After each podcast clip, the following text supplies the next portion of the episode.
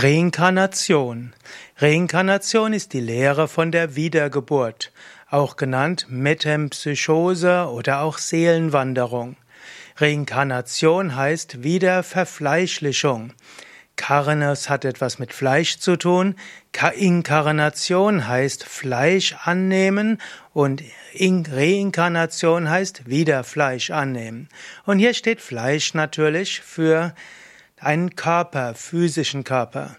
Die Reinkarnationslehre besagt, dass du in Wahrheit Seele bist, dass du also nicht ein physischer Körper bist, sondern dass du auch schon existierst vor der Geburt und dass du weiter existieren wirst auch nach dem Tod.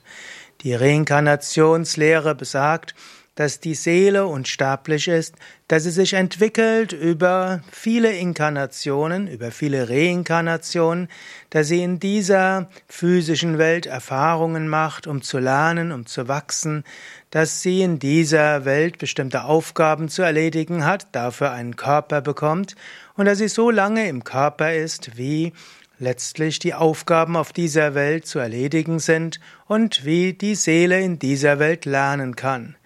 Und wenn die Zeit abgeschlossen ist in dieser Welt, dann zieht sich die Seele von diesem Körper zurück, das nennt sich dann Tod, bleibt eine Weile dann in der Astralwelt, lädt sich dabei auf, verarbeitet das Erlebte auf der physischen Welt, bespricht sich mit anderen, die im früheren Leben eben auch auf dieser Erde waren und inkarniert sich dann wieder von neuem. Und die Reinkarnation geschieht dann in zwei Schritten. Erster Schritt ist im Moment der Empfängnis. Dort verbindet sich die Seele mit der befruchteten Eizelle und trägt dazu bei, dass das werdende Leben im Mutterleib sich entwickeln kann. Und mit dem Moment der Geburt ist dann die Reinkarnation vollbracht. Ja, das in wenigen Worten Reinkarnation, was ist das?